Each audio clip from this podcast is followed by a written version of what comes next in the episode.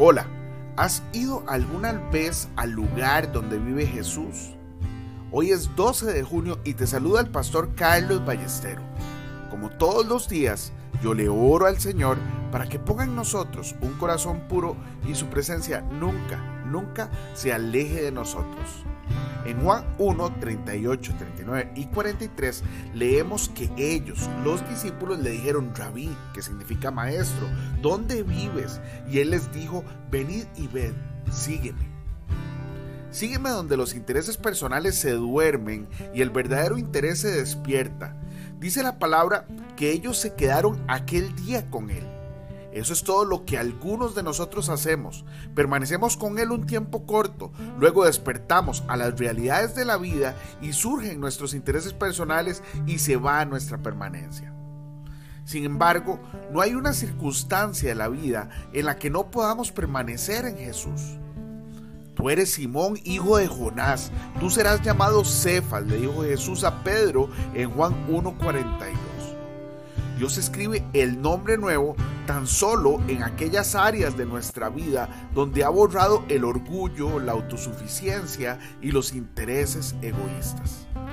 Algunos tenemos el nombre nuevo escrito solamente en ciertos puntos, como un sarampión espiritual, de modo que en esos lugares nos vemos muy bien, cuando estamos en nuestro mejor ánimo espiritual, la gente creería que somos los santos más especiales, pero que nadie se atreve a mirarnos cuando no tenemos esa disposición espiritual. Verdadero discípulo es aquel que tiene su nombre nuevo escrito en todo su ser, porque el interés personal, el orgullo y la autosuficiencia han sido completamente borrados. El orgullo es hacer del yo nuestro Dios y esto ocurre hoy en algunos de nosotros, no al estilo del fariseo, sino del publicano.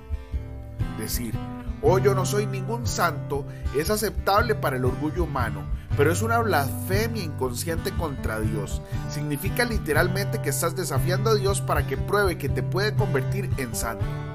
Soy demasiado débil y no tengo remedio. Estoy fuera del alcance de la expiación por la cruz de Cristo. ¿Por qué no eres santo?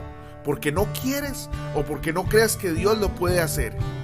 Sería bueno, dices, si Dios me salvara y me llevara directamente al cielo. Eso es justamente lo que hará. Vendremos a Él y haremos morada en Él, dijo Jesús en Juan 14, 23. No pongas condiciones. Deja que Jesús sea todo para ti y Él te llevará a casa con Él, no solo por un día, sino por toda la eternidad. Hoy bendigo tu vida en el nombre de nuestro Señor Jesucristo. Amém e amém.